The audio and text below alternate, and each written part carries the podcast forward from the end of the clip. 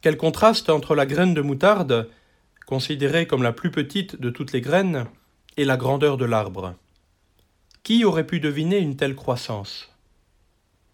Et pourtant, de la graine à l'arbre, malgré les apparences, il y a une parfaite continuité. C'est toujours la même plante. La génétique nous l'affirme, l'arbre était déjà programmé dans la graine, comme s'il y était déjà entièrement contenu. Jésus veut convaincre ses disciples que tout le royaume des cieux est déjà présent depuis le jour où Jésus a commencé à répandre sa parole.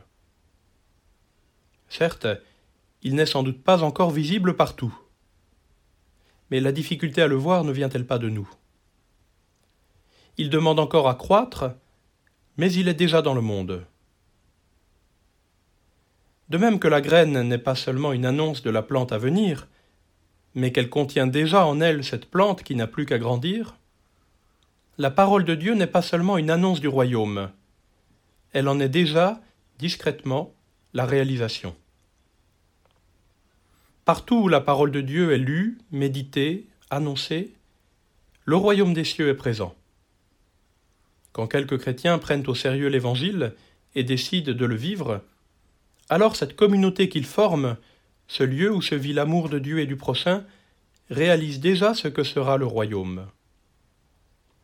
La vie évangélique peut sembler encore modeste, discrète, presque invisible parfois. Elle renferme pourtant cette puissance que rien ne peut arrêter, ce pouvoir de transformation de nos cœurs et du monde.